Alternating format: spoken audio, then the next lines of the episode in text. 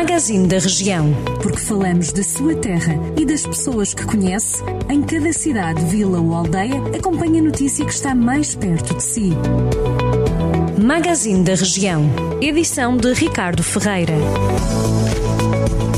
O presidente da Câmara de Carregal do Sal lamenta que se atirem com todas as responsabilidades para cima das autarquias sempre que há um problema novo. Segundo Rogério Abrantes, qualquer coisa que apareça de novo é com as câmaras. As câmaras é que têm que resolver.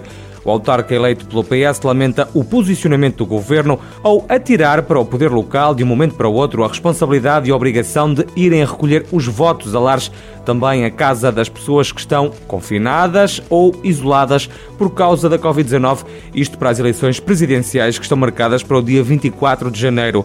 As recolhas dos votos dos que estão em confinamento e dos que vivem em lares de idosos devem ser feitas amanhã e depois.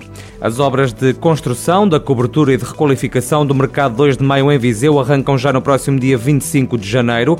A empreitada anunciada sucessivamente ao longo dos últimos anos vai agora avançar e está orçada em 4 milhões e 300 mil euros, sendo financiada por fundos comunitários. Os trabalhos foram agora entregues ao empreiteiro vencedor.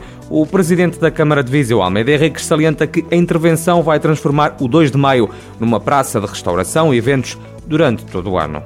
A Câmara de Castro Daire diz que já injetou 22 mil euros para o comércio local do Conselho depois da realização da campanha Descontos de Natal que foi organizada em parceria com a Associação Empresarial de Castro Daire e Beiras.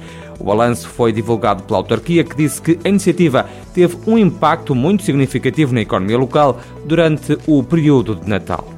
O município de Penalva do Castelo passou a ajudar na entrega de medicamentos da farmácia do Centro Hospitalar Tonela Viseu, face ao crescimento da pandemia no Conselho e com o confinamento, a autarquia estabeleceu um protocolo com o hospital nesse sentido.